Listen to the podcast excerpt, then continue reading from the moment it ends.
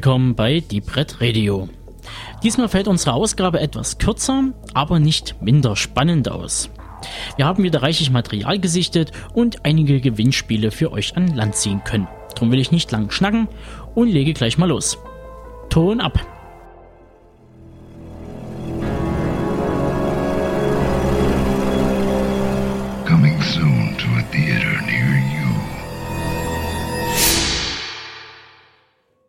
Der Blick des Regisseurs Dennis Villeneuve auf sein Heimatland Kanada ist trist.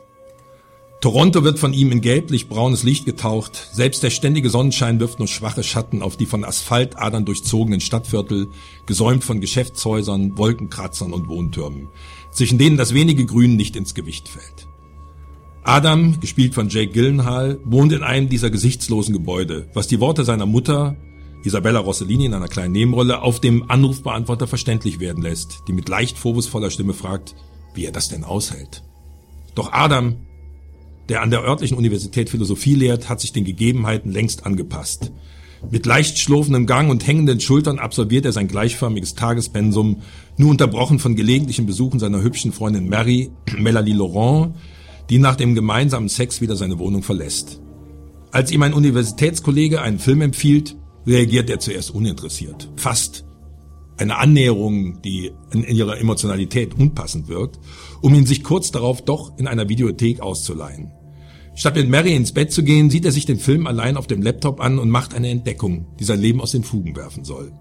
Im Hintergrund einer Szene erkennt er einen ihm identisch aussehenden Mann, der eine kleine Nebenrolle spielt. Dass diese im Grunde harmlose Entdeckung eine unvorhersehbare Dynamik entstehen lässt, erklärt sich aus der technokratischen Beschreibung einer Gegenwart, die von geregelten Abläufen bestimmt wird. Job, Beziehung, Wohnung und Freizeit. Die gelbstichige, fast farblos wirkende Bildsprache erinnert in ihrer Ästhetik an Michelangelo Antonioni, der auf diese Weise den zunehmenden Verlust an Emotionalität in der modernen Gesellschaft ausdrücken wollte. Konsequent wendet sich Enemy von der im Unterhaltungsfilm üblichen bunten, lebendigen Fassade ab und dokumentiert die darunter verborgene Realität. Monotonie, Sprachlosigkeit und Einsamkeit. Jake Gyllenhaal spielt beeindruckend einen Mann, der trotz seines Universitätsjobs und einer, seiner sehr attraktiven Freundin zu keiner echten Emotion mehr fähig zu sein scheint. Die Entdeckung eines identischen Zwillings muss bei ihm Angst auslösen. Sie wird zum Feind seines geregelten Lebens. Doch der, doch der nach dem Roman von José Saramago entstandene Film belässt es nicht bei psychologischen Betrachtungen, sondern entwickelt daraus einen Thriller, der seine Spannung aus der Kontroverse von äußerer und innerer Realität gewinnt. Zuerst verläuft die Handlung geradlinig. Adam, gleichzeitig fasziniert und erschrocken, forscht nach seinem Klon und entdeckt weitere verwirrende, Parallelen zu seinem eigenen Leben aufweisende Details, bis er konkret Kontakt zu Anthony aufnimmt. Gildenhalt spielt diesen gegensätzlich zum Philosophiedozenten als sportlichen, dynamisch wirkenden Mann, der mit dem Motorrad unterwegs ist, in einer schicken Wohnung lebt und dessen Frau Helen, gespielt von Sarah Gaddon, schwanger ist. Die Adams Freundin vom Typus aber sehr ähnlich sieht. Enemy beginnt mit dessen Auftauchen die erzählerische Perspektive mehrfach zu wechseln, ohne seinen monotonen, fast leblos wirkenden Charakter zu verändern. Alles Äußerliche bleibt in Enemy unbestimmt, verliert in einem Moment an Wahrheitsgehalt, um im nächsten als scheinbar real bestätigt zu werden. Sind Adam und Anthony tatsächlich zwei bis auf einzelne Narben identische Menschen oder nur der Ausdruck eines gespaltenen Bewusstseins eines Einzelnen? Und wie erklären sich die Traumsequenzen, die trotz ihrer Erotik kalt wirkenden Szenen einer Aufführung vor vielen alten Männern, die damit enden, dass eine Frau mit ihren High Heels eine Spinne zertreten will?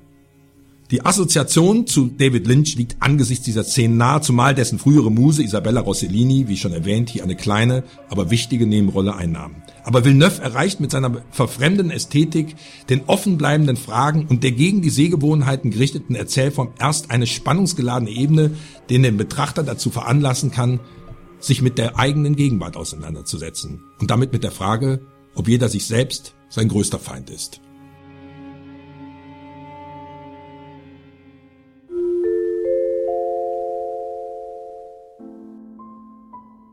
Zulu. Zulu, der neue Film von Regisseur Jerome Saleh, den, dem ein oder anderen vielleicht ein Begriff ist, durch die Filme Fluchtpunkt Nizza oder die Verfilmung der Lago Winch Computerspiele und den Hauptdarsteller mit seiner Hauptdarstellung Forrest Whitaker, bekannt aus Ghost Dog, Panic Room oder auch aktuell der Butler, sowie Orlando Bloom, den man vor allen Dingen aus den Flucht der Karibik-Filmen kennt.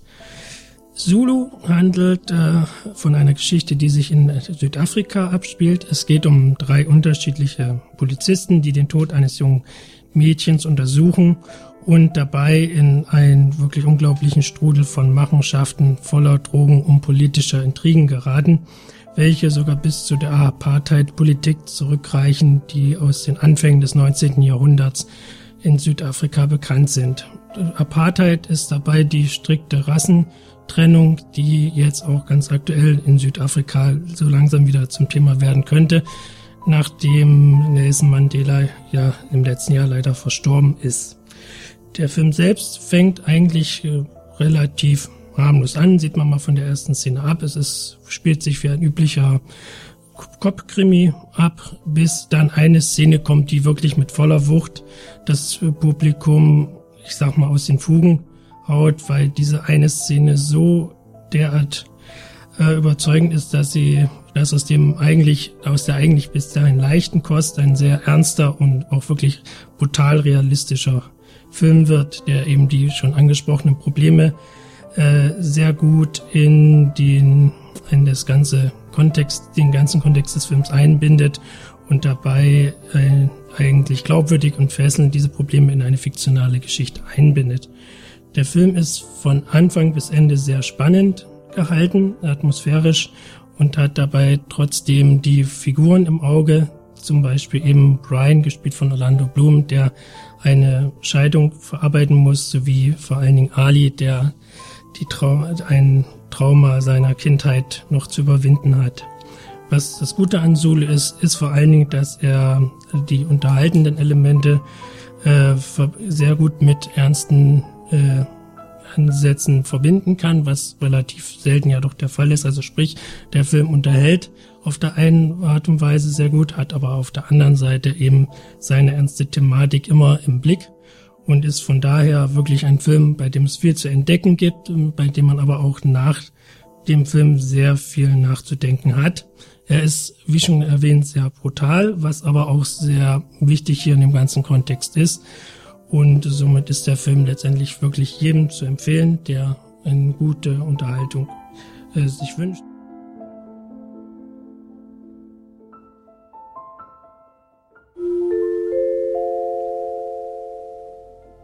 Divergent, die Bestimmung, die Verfilmung des ersten Romans der äh, Buchtrilogie von Autorin Veronica, Veronica Roth, einer 20-jährigen Autorin aus Amerika.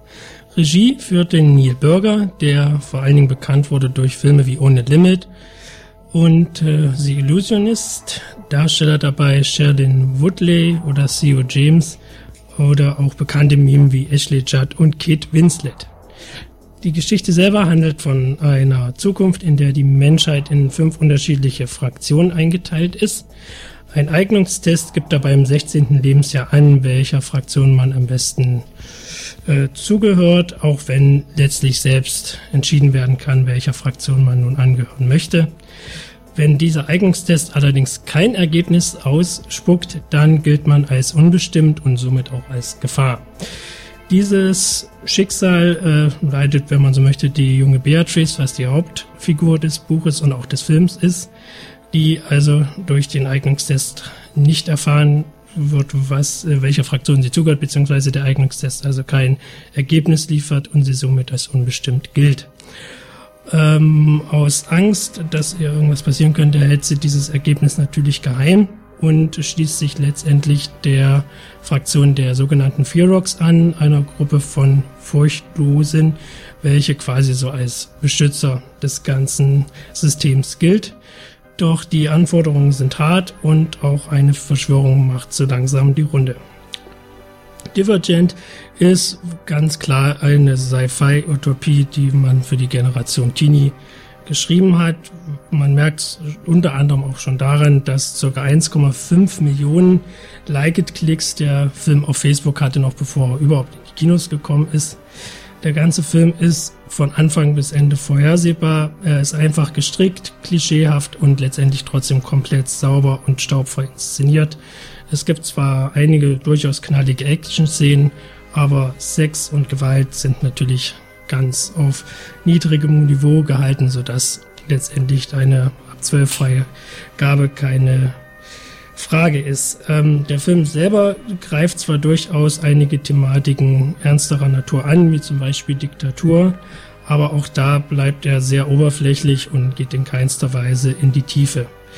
Zudem bleiben auch einige Erklärungen aus. Zum Beispiel ist es halt in dieser Verschwörung dann auch so, dass die Fraktionen und das ganze System, so wie es ist, bisher eigentlich gut funktionierte und jetzt auf einmal nicht mehr funktionieren soll.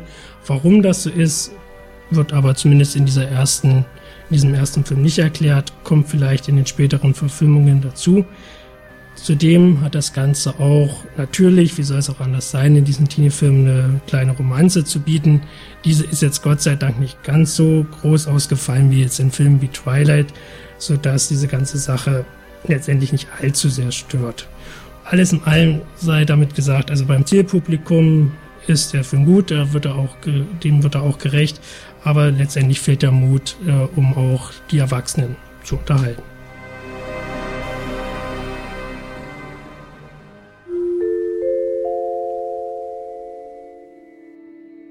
Ewiges Eis und Schnee bedecken den einst so grünen Planeten. Kein Leben rührt sich.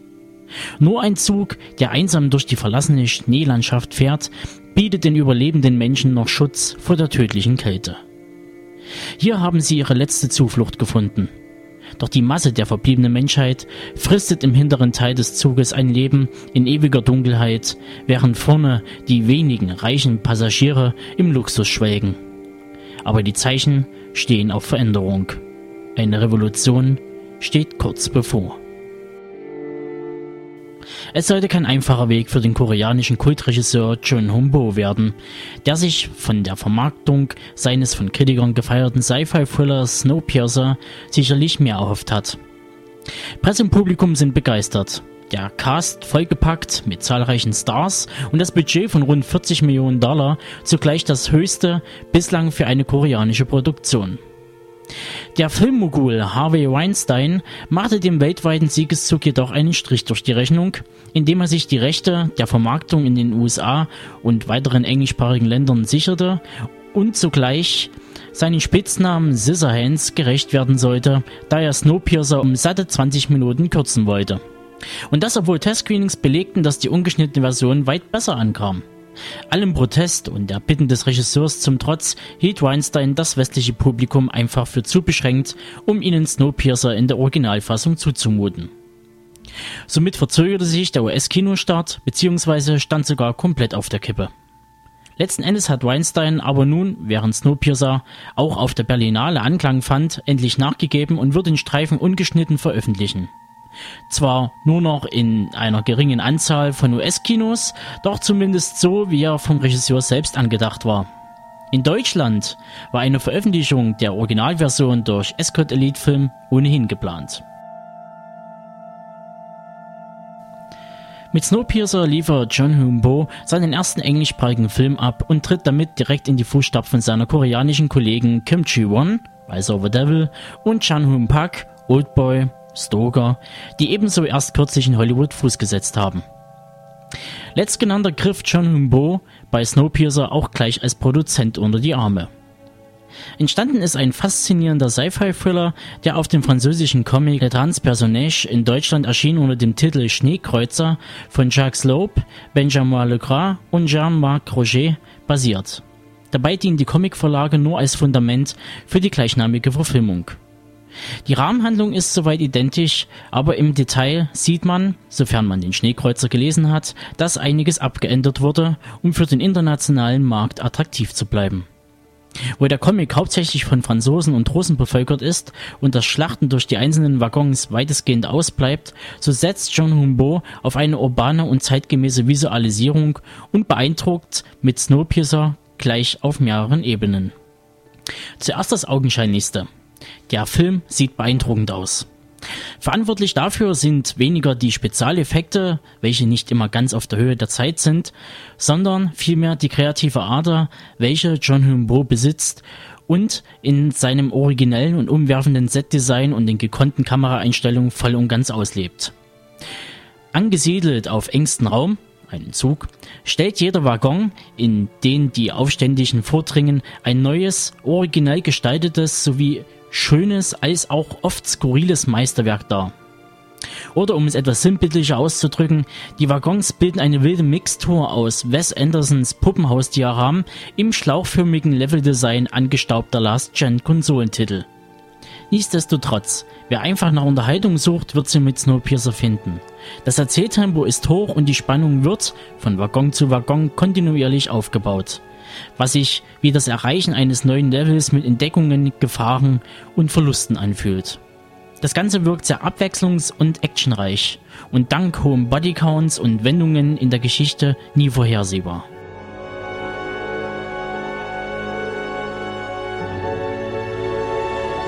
Da Snowpiercer nun aber nicht nur einfach ein plumpes Sci-Fi-Action-Kino ist, sondern auch clevere Elemente einstreut, die zum Nachdenken anregen, macht das Werk zu etwas Besonderem. Wenn der erhobene Schuh, die größte Geste der Verachtung in der arabischen Welt, in Snowpiercer zum Zünglein an der Waage wird und der Kinobesucher durch Masons Speech an die Unterschicht die Luft wegbleibt, dann hat der Regisseur definitiv den richtigen, den wunden Punkt getroffen. Passengers, this is not shoe. This is disorder. This is size 10 chaos. This, see this? This is death. In this locomotive we call home, there is one thing that between our warm hearts and the bitter cold. Clothing? Shields? No. Order. Order is the barrier that holds back the frozen death. We must all of us, on this train of life, remain in our allotted station. We must each of us occupy our preordained particular position. Would you wear a shoe on your head? Of course you wouldn't wear a shoe on your head. A shoe doesn't belong on your head. A shoe belongs on your foot. A hat belongs on your head. I am a hat. You are a shoe. I belong on the head. You belong on the foot. Yes? So it is. In the beginning, order was prescribed by your ticket. First class, economy, and frail orders like you. Eternal order is prescribed by the sacred engine. All things flow from the sacred engine. All things in their place. All passengers in their section. All water flowing, all heat rising pays homage to the sacred engine. In its own particular, preordained position. So it is. Now, as in the beginning, I belong to the front. You belong to the tail. When the foot seeks the place of the head, a sacred line is crossed. Know your place. Keep your place. Be a shoe. Bereits in seinen früheren Werken von Memories of Murder, The Host bis hin zum Mother baut Regisseur John Humbo stets sozial- und gesellschaftskritische Aspekte ein. Auch Snowpiercer weist diese auf und wirft zugleich einen tiefen Blick auf die Abgründe der menschlichen Seele. Den Klassenkampf zwischen Arm und Reich konnte man zuletzt häufig im Sci-Fi-Genre beobachten, doch während Genre-Kollegen nur an der Oberfläche kratzen, geht John Humbo mit seiner Dystopie weit mehr in die Tiefe. Er reflektiert mit seinem dargestellten Mikrokosmos zugleich die Entwicklung der Zivilisation aus einfachen Anfängen hinüber zur Bildung, Wissenschaft und Luxus bis hin zur Verschwendung und dem Untergang. Snowpiercer ist reich an symbolischer Bedeutung, man muss nur genauer hinschauen. Zu guter Letzt sei nochmal der großartige Cast hervorgehoben. Korea Superstar Gang Hong Song, Sympathy for Mr. Vengeance und The Good, The Bad and The Weird, der in nahezu allen Filmen John Humbos dabei ist, darf auch in Snowpiercer als geheimnisvoller Passagier ordentlich mitmischen. Ihm zur Seite stehen eine ganze Reihe hochkarätiger Namen aus Hollywood. Den bleibendsten Eindruck hinterlässt dabei zweifelsohne Tilda Swinton, die in herrlich überspitzter Rolle als Ministerin Mason der oberen Schicht auftritt. Sunnyboy Chris Evans darf sich diesmal, trotz actionlastig ausgelegter Rolle, von einer eher erwachseneren Seite zeigen und passt dabei hervorragend als Revolutionsführer und Identifikationsfigur hinein. John Hurt, Ed Harris und Jamie Bell runden den ohnehin schon positiven Eindruck nochmal ab. Kommen wir zu meinem Fazit. Wo oftmals Romeros Dawn of the Dead als Beitrag am Konsumverhalten der US-Bürger der 70er Jahre zitiert wird, so nimmt für mich John Humbo's Snowpiercer die kritische Rolle gegenüber der Allegorie auf die Dreiteilung der Gesellschaft ein und zeigt mit seiner rollenden Arche nicht nur die Isolierung zur eisigen Außenwelt, nein auch die Vertechnisierung des Alltags und die damit einhergehende zwischenmenschliche Verkümmerung.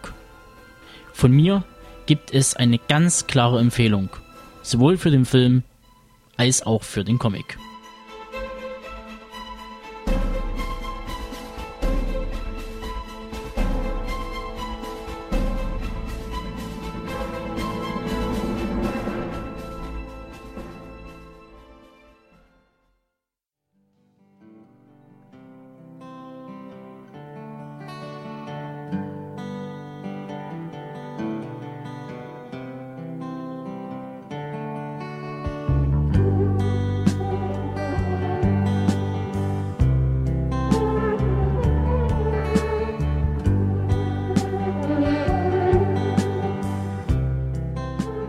Das Reißerischste am der filmischen Rezeption des Autors Paul Drogler ist der Titel des Buches. Vom Fressen und Gefressen werden.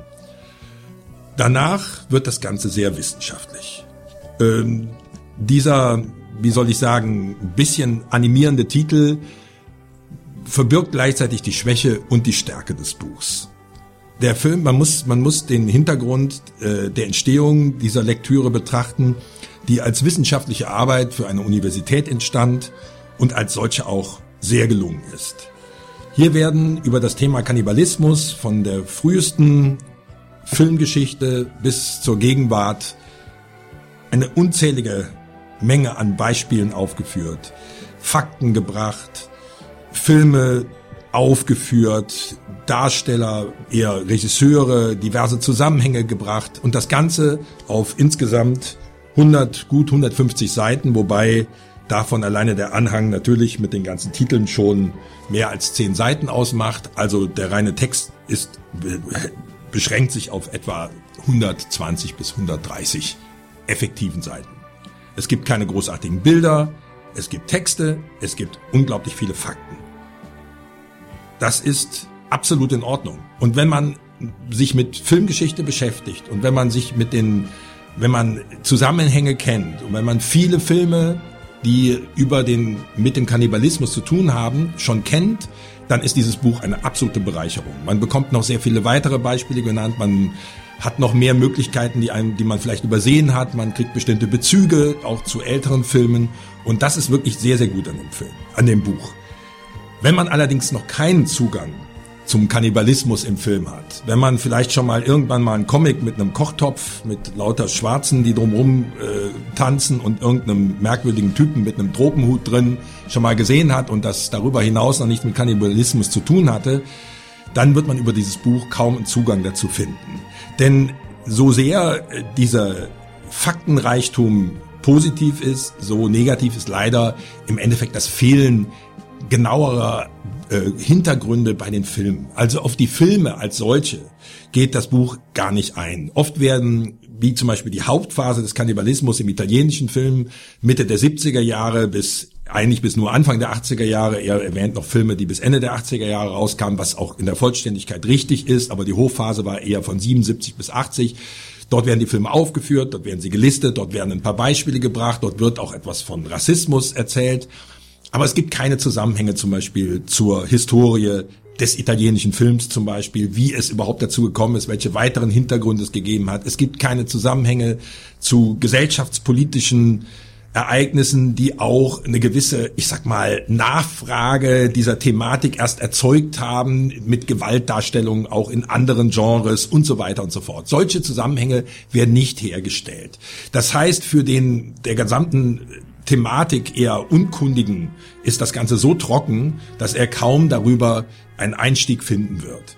Deshalb muss man das Buch wirklich aus dem Blickpunkt betrachten, aus dem es heraus entstanden ist, aus dem diese Intention, eine verhältnismäßig vollständigen Überblick zu schaffen, ist gelungen.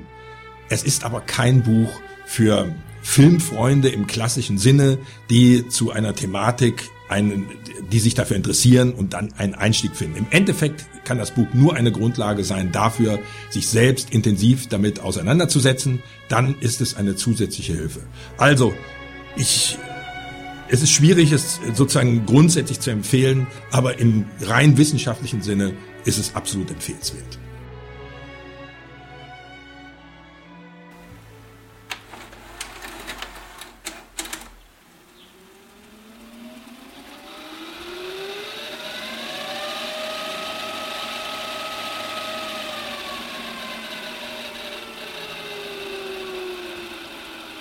Here comes the home entertainment world.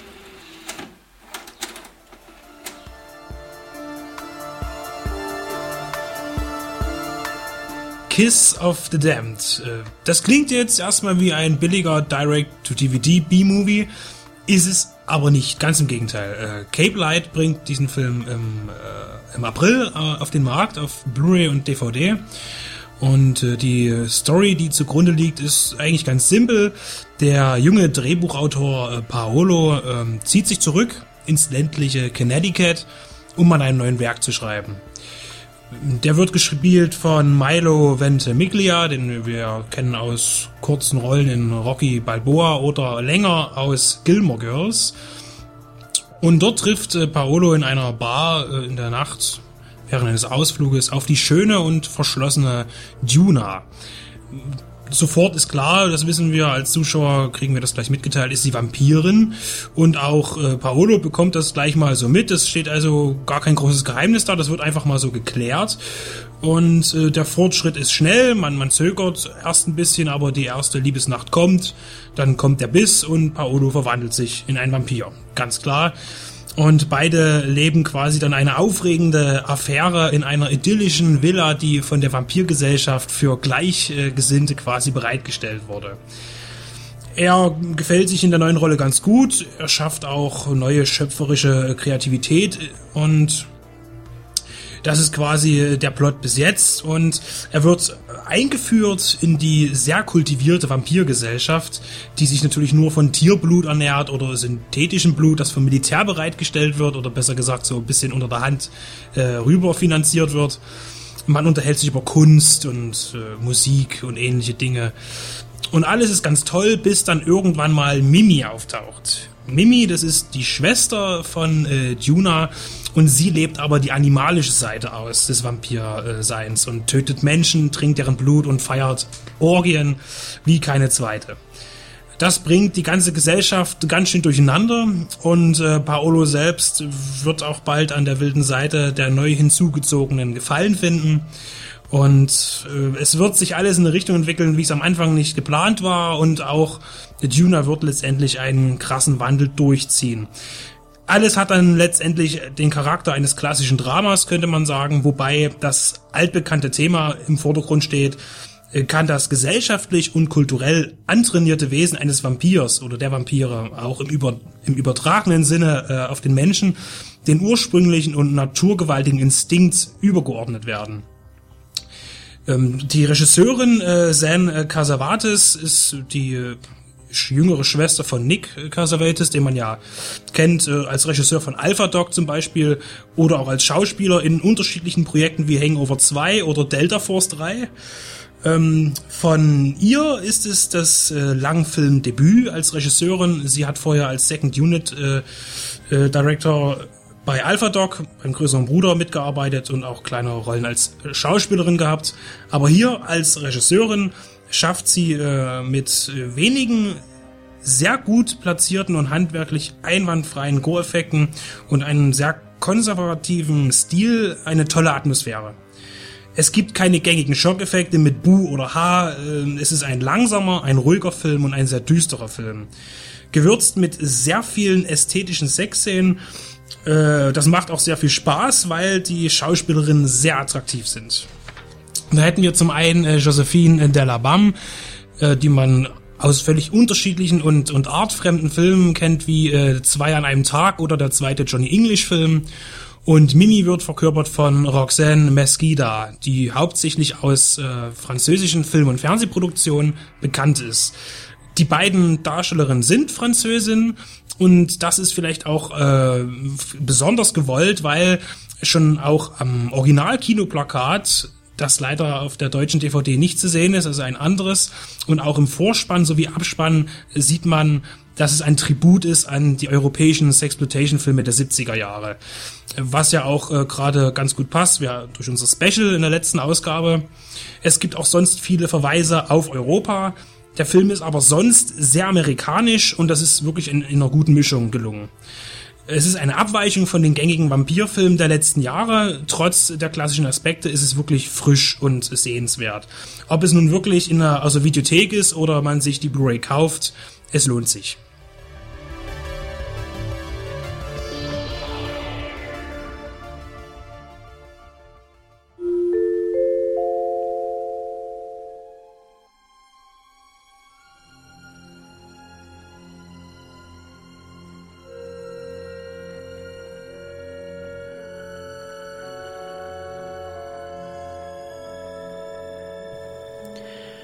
Blutgletscher.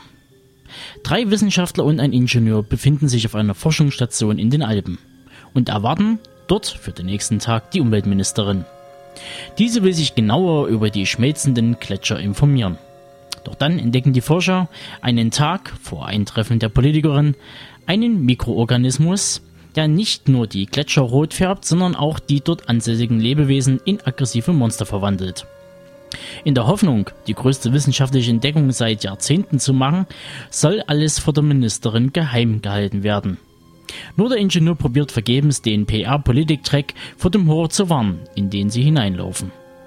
Blutgletscher von Marvin Krenn ist der erste Monsterfilm, der in Südtirol spielt und ist, so wie sei verraten, mit großer Leidenschaft inszeniert. Auch mit seinem Langfilmdebüt bleibt er dem Horror-Genre treu und weiß, angesichts der fantastischen Fiktion mit einer bodenständigen Umsetzung zu überzeugen. Ähnlich seinem Zombie-Kurzfilm Rambock pflegt der Krenn auch bei Blutgletscher die Lokalisierung. Sei es im Dialekt, wie bei Rambock, oder in der Szenerie, also die österreichische Bergwelt.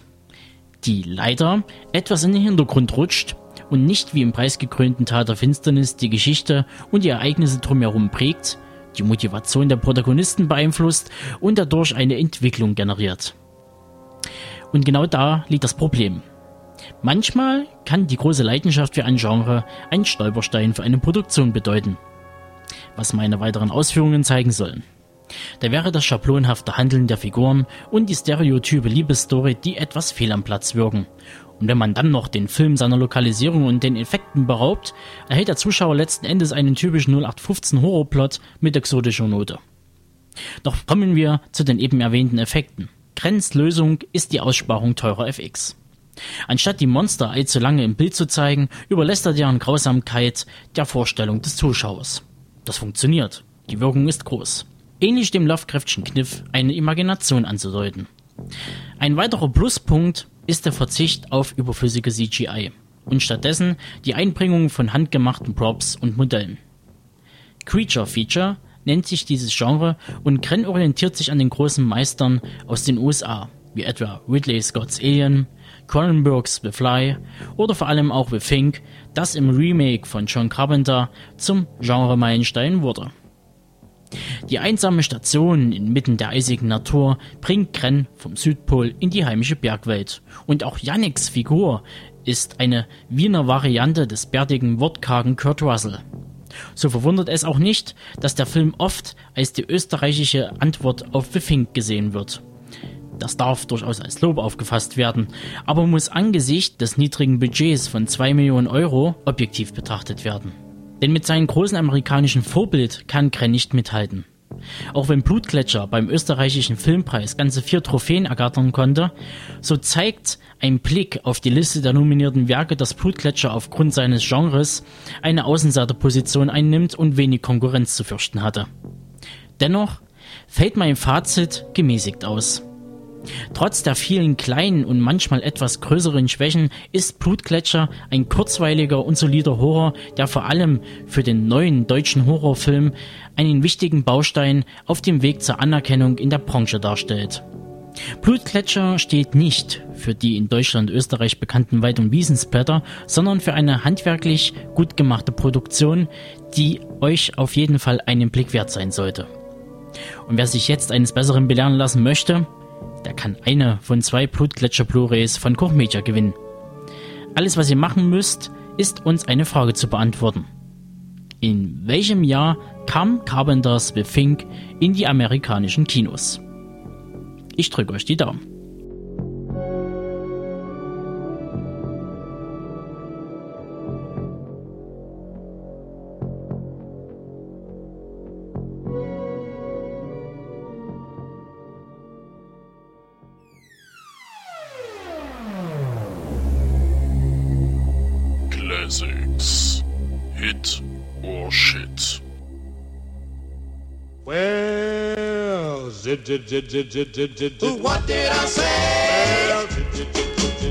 Manchmal kommen sie wieder oder im Original Sometimes Way Come Back ist meiner Meinung nach nicht nur ein gelungener Film, sondern trägt auch einen der aussagekräftigsten und besten Titel überhaupt im Englischen wie im Deutschen. Im Film kehrt Lehrer Jim Norman, gespielt von Tim Matheson aus Starfire oder Cannonball Fever bekannt, nach vielen Jahren der gewollten Abwesenheit und unzähliger schlafloser Nächte an den Ort seiner Kindheit zurück, an dem auch selbige damals vor 28 Jahren abrupt endete. Denn bei einem Zwischenfall mit einer Gruppe Halbstarker verlor Jims großer Bruder durch deren Hand sein Leben, aber auch mehrere Mitglieder der Gang ereilte in dieser Auseinandersetzung der Tod. Zurück in der Gegenwart wird Jim von seiner neuen Klasse nur wenig akzeptiert, dies ist aber bei weitem nicht sein größtes Problem. Denn die handgezählten Schüler, zu denen er einen guten Draht hat, sterben nacheinander bei mysteriösen Unfällen und wie es der Zufall so will, erscheint jeweils am Tag darauf ein Neuankömmling in der Klasse. Wie Jim schnell und mit Schrecken realisiert, handelt es sich bei diesen Neuen, welche allesamt aus dem unbekannten Ort Milford stammen, allerdings um alte Bekannte. Genauer gesagt Mitglieder der Gruppe, die Jims Bruder auf dem Gewissen hat. Aber wie ist das möglich und warum kommen sie wieder? Manchmal kommen sie wieder, welcher im Jahr 1991 unter der Regie von Tom McLaughlin, Regisseur von Freitag der 13. Teil 4 Jason lebt, als eine Dino de Laurentiis Produktion entstand, gehört zweifelsohne zu den besseren Verfilmungen von Stephen King Geschichten, ohne allerdings dabei die Sphären von Umsetzungen wie Die Verurteilten, Stand By Me, Shining oder The Green Mile zu erreichen. Dies liegt zum einen in dem wesentlich geringeren Produktionsvolumen, handelt es sich hierbei doch eigentlich um einen Fernsehfilm, welcher allerdings später in Deutschland zumindest zu einem Kino-Release kam, verglichen mit den der genannten Filme und zum anderen an der Substanz der Story, welche auf einer Kurzgeschichte basierend nicht übermäßig viel hergibt. Diese wurde im Sammelband Night Shift im Jahre 1978 erstmals veröffentlicht und im Deutschen unter dem Namen Nachtschicht 1984 herausgebracht. Für Verfilmungen hat sich diese Sammlung übrigens als äußerst ergiebig erwiesen, beherbergt sie auch noch die Vorlagen zu den Titeln, zum Teil inklusive Remake und oder diverser Fortsetzungen von Brennen muss Salem, The Mangler, WAM, Trax, Der Rasenmähermann, Katzenauge oder Kinder des Zorns. Die Ausmaße der Geschichte sind übersichtlich und doch holen aus dem wenigen der Film und seine Macher dann aber einiges raus.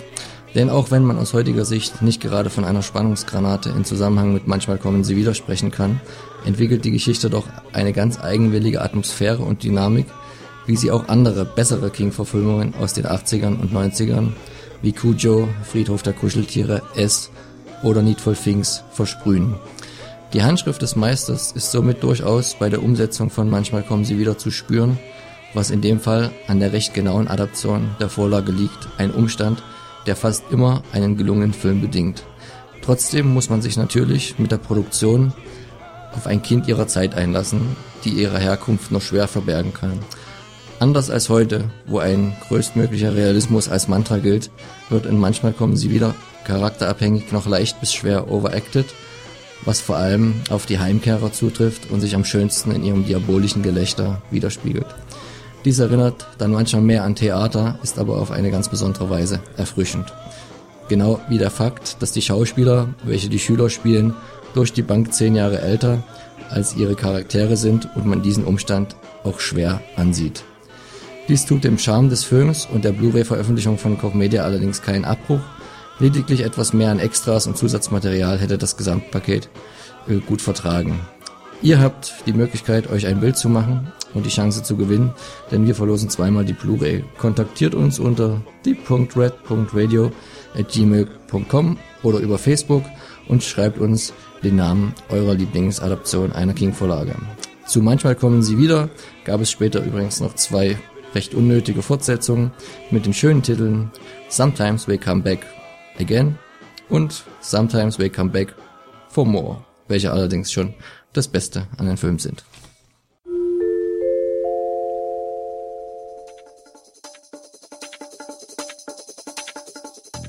Prime Cut bezeichnet im Englischen das vorzügliche Schnittstück eines Steaks und wie so eines entsteht, zeigt der gleichnamige Film in seiner ausgedehnten Eröffnungssequenz. Dort kann der Zuschauer dann en Detail verfolgen, wie in einer Fleischverarbeitungsfabrik aus einer Herde Rinder kiloweise Burger, Würste und besagte Steaks werden. Das allein ist für manchen Zuschauer sicher schon etwas unbehaglich, obwohl es sich bis dahin noch um recht normale Vorgänge handelt. Als aber plötzlich ein menschlicher Körper in der Verarbeitungsstrecke auftaucht und deren Lauf nimmt, ist es mit der Normalität vorbei und die eigentliche Handlung von Prime Cut beginnt.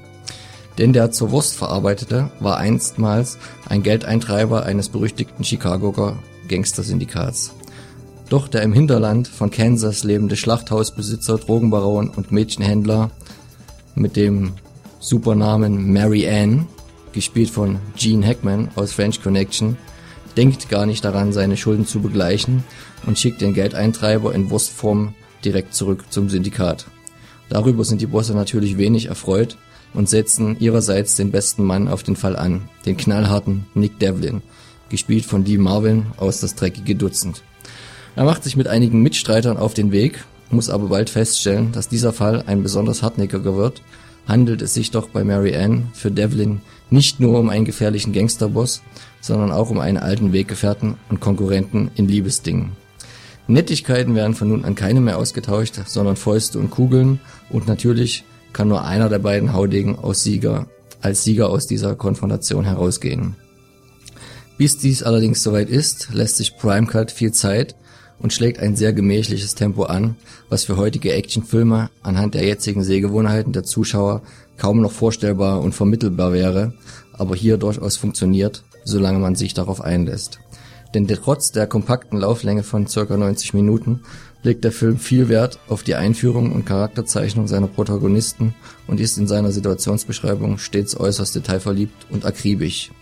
So wird die berühmte Mähdrescher-Szene, Hitchcocks Der unsichtbare Dritte lässt grüßen, als der vorweggenommene Höhepunkt des Films bis aufs Letzte ausgekostet, was sich deutlich auf die Erhöhung ihrer Intensität auswirkt. In ihr fliehen Devlin und das gerettete Mädchen Poppy vor genannten Gefährt und können erst in letzter Sekunde auf hochspektakuläre Weise gerettet werden. Verkörpert wird Poppy übrigens von der damals 23-jährigen Sissy Spacek, welche erst ein paar Jahre später mit Brian De Palmas Carrie ihren schauspielerischen Durchbruch haben sollte. In Prime Cut spielt sie eines von vielen jungen Waisenmädchen, welche unter Drogen gesetzt wie Vieh gehandelt und meistbietend versteigert werden sollen. Diese Thematik wird hier so explizit behandelt und auch in aller Schonungslosigkeit gezeigt, als Analogie zum anfänglichen Schlachtvorgang, wie es vorher im alten Hollywood nur selten der Fall war. Aber genau darin liegt der Reiz einer Produktion wie Prime Cut, Jahrgang 72, welche deutlich dem New Hollywood zuordbar ist und außerhalb des klassischen Studiosystems ohne dessen alten Mief und geistige Enge entstand. So wie viele seiner Weggefährten drehte Regisseur Michael Ritchie lieber an richtigen, Drehorten seine Filme, um eine authentischere und realistischere Atmosphäre zu kreieren. Im Gegensatz zu bekannteren Regisseuren dieser Zeit und Strömungen wie William Friedkin, French Connection, Dennis Hopper, Easy Rider oder Francis Ford Coppola, der Pate, konnte Ritchie später allerdings nie die ganz große Regiekarriere starten. Trotzdem schaffte er es auf 37 Projekte, äh, aus denen die Filme American Wildcats oder Die Suche nach dem goldenen Kind sicher als die bekanntesten herausstechen. Primecut hingegen war lange Zeit in Vergessen geraten, nachdem er damals in den deutschen Kinos unter dem sprachlichen Mischmaschnamen Die Professionals lief. Heute ist er endlich in neu abgetasteter Form und so strahlend klar wie nie auf Blu-ray erhältlich. Danken muss man dem Label Explosive Media für diese überfällige Veröffentlichung, weil ja lediglich etwas die fehlenden Untertitel und die geringe Dichte an Extras schmerzt. Wenn ihr eine der beiden Blu-ray-Exemplare, die wir verlosen, gewinnen wollt, dann schreibt uns auf gewohntem Weg die Antwort auf folgende Frage. Welche Szene in Der unsichtbare Dritte wird in modifizierter Form in Prime Cut zitiert? Wie immer an www.deep.red.radio at gmail.com oder per Facebook. Viel Glück!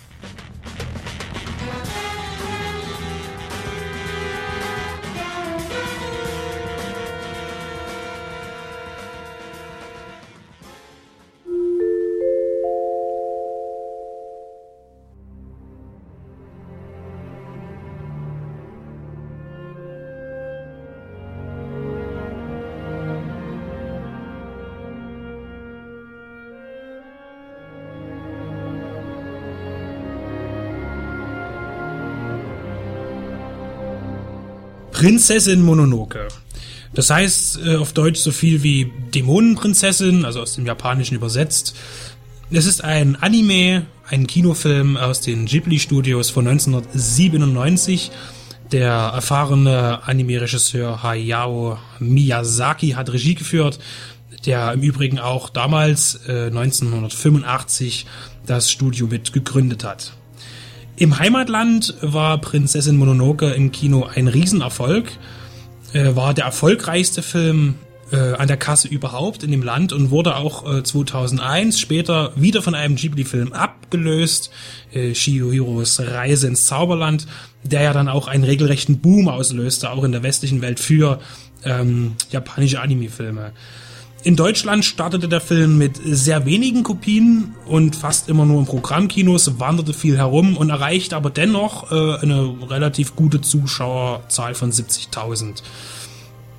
In der westlichen Welt, äh, sage ich mal so, genießen Anime-Filme auch besonders von Ghibli eher ein Nischendasein. Also Kenner und Fans sind begeistert, aber ähm, die reduzierte Animation äh, verliert meist gegen die detailgetreuere westliche Konkurrenz. Es gibt auch äh, kein Disney-Kitsch, sondern meist komplexe Handlungen. Äh, für Kinder ähm, ist es deshalb meist eher schwer verständlich, vor allen Dingen in einem fremden Kulturkreis außerhalb von Japan und daher langweilig. Allerdings äh, für Erwachsene ist es absolut perfekte Unterhaltung. Zur Handlung möchte ich sagen, das geht um den äh, jungen Ashitaka, der wohnt in einem Dorf und dieses wird eines Tages angegriffen von einem Riesenkeiler, der von einem Dämon besessen scheint und das auch ist. Im Kampf kann er diesen besiegen, äh, führt sich aber eine Verletzung zu und er wird letztendlich, springt dieser Fluch auch auf ihn über. Der Fluch, so ist gewiss, er wird tödlich sein und somit begibt sich äh, Ashitaka auf die Reise in den Westen und sucht äh, nach dem Waldgott, von dem er hofft, befreit zu werden von diesem Fluch. Kein Charakter, dem er dann begegnet in der Handlung und im Film ist wirklich gut oder böse. Jeder kämpft äh, für sein Recht, für sein Überleben und vom Standpunkt der verschiedenen Personen aus gesehen ist das auch immer gerechtfertigt. Im Mittelpunkt steht hier der Kampf zwischen Menschen und äh, zwischen den Naturgöttern. Die Menschen fordern ihren Platz ein, um zum Beispiel äh, industriell fortschrittlich zu sein. Und äh, die Naturgötter wollen natürlich aber ihre, ihr, ihr Umfeld, ihr Reich quasi erhalten. Und Ashitaka gerät auf seiner Reise direkt zwischen die Fronten. Die wichtigste Verbündete wird dann die titelgebende Prinzessin Mononoke sein, die von Wölfen in, in einem heiligen Wald aufgezogen wurde. Die beiden finden dann äh, nach einigen anfänglichen Reibereien zueinander und beide werden dann für die Natur kämpfen, wobei Ashitaka immer eine sehr neutrale Position bezieht und sich eigentlich nie wirklich für eine Seite entscheiden kann, weil er auf beiden Seiten helfen möchte. Äh, mehr möchte ich jetzt auch nicht sagen, weil die Handlung ist auch sehr verzweigt und fordert auch über die etwas mehr als zwei Stunden Laufzeit die gesamte Aufmerksamkeit des Zuschauers.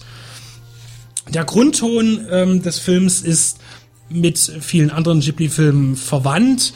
Ähm, es geht eigentlich oft um die Koexistenz zwischen Natur und Fortschritt. Ist das möglich? Wer wird siegen und was wäre besser? Das ist, wie gesagt, häufig aufgegriffen worden, das Thema. Anstoß soll es natürlich sein zum äh, besseren Umgang mit der Umwelt. Immer ein, ein Thema. Das bekommt man serviert in wirklich schönen Bildern. Es gibt interessante Trickeffekte und auch Kamerafahrten, was vor allen Dingen deshalb interessant ist, weil Ghibli äh, Studios äh, generell versuchen auf CGI zu verzichten äh, und das wirklich nur im äußersten Notfall einsetzen. Und es ist visuell schon sehr beeindruckend. Es ist auch gleichzeitig mit einer der brutalsten Filme in der Darstellung, sage ich mal, visuell. Der Film hat eine FSK 12 Freigabe und das auch völlig zu Recht. In Kampfszenen fliegt dann schon mal der ein oder andere Kopf oder Arm durch die Gegend. Ähm, aber das ähm, gehört einfach zur Grundstimmung des Films, passt das gut dazu. Ähm, damit bildet der Film einen modernen Klassiker, der jeden Anime-Fan äh, sowieso wahrscheinlich schon im Schrank hat. Äh, aber sicherlich in der Neuauswertung durch das durch die hohe Bildqualität, die sicherlich eine Steigerung ist, vielleicht noch mal ein Kauf äh, wert ist. Allerdings muss man sagen, dass die äh, Extras sehr sehr rar ausfallen. Durchaus zum Kennenlernen ist der Film geeignet, wenn man in dem Genre noch nicht so gut unterwegs ist. Mein Rat ist, sich wirklich die Zeit zu nehmen, diesen Film anzusehen, auch wenn man vielleicht andere Sachen äh, gewohnt ist, vielleicht mehr ähm, mit dem, mit dem Disney-Film oder ähnlichen äh, Sachen in Kontakt gekommen ist. Man sollte sich die Zeit wirklich nehmen, das mal zu schauen. Es wird sich sicherlich lohnen.